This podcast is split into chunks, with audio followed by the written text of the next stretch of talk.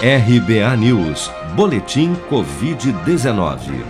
Segundo a última atualização do painel Covid-19 do Ministério da Saúde, somente em 24 horas foram notificados pelas secretarias estaduais de saúde 95.367 novos casos e mais 2.997 mortes pela doença no Brasil nesta quarta-feira.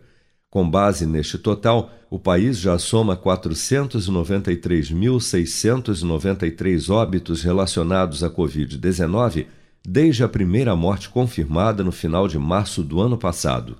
Segundo dados oficiais, das 17.628.588 pessoas já infectadas pelo novo coronavírus no Brasil, 1.104.294 ou cerca de 6,3% delas, ainda seguem internadas ou em acompanhamento pelos órgãos de saúde em todo o país.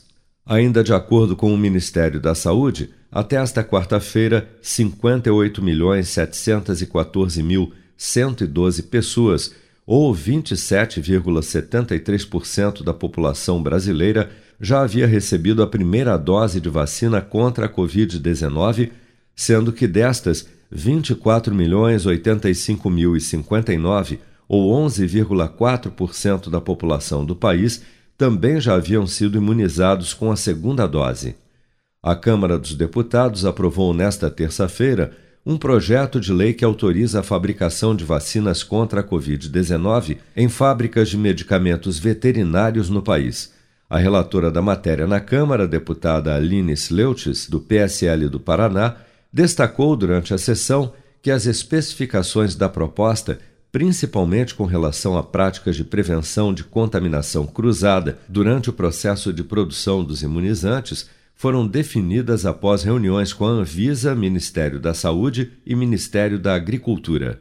Pegar o que o agro tem de melhor, somos autossuficientes na fabricação de vacinas animal e poder adaptar as estruturas para realizarmos a fabricação tanto do insumo como da vacina contra a Covid-19. Deixarmos de ser reféns das empresas estrangeiras e passarmos a ser o dono das nossas vacinas.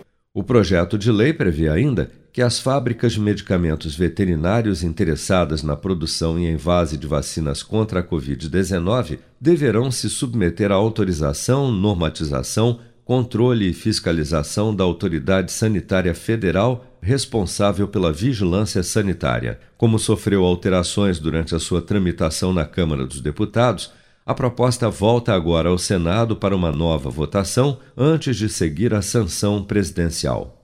Você está preparado para imprevistos? Em momentos de incerteza como o que estamos passando, contar com uma reserva financeira faz toda a diferença. Se puder, comece aos pouquinhos a fazer uma poupança. Você ganha tranquilidade, segurança e cuida do seu futuro. Procure a agência do Sicredi mais próxima de você e saiba mais. Sicredi, gente que coopera cresce. Com produção de Bárbara Couto, de Brasília, Flávio Carpes.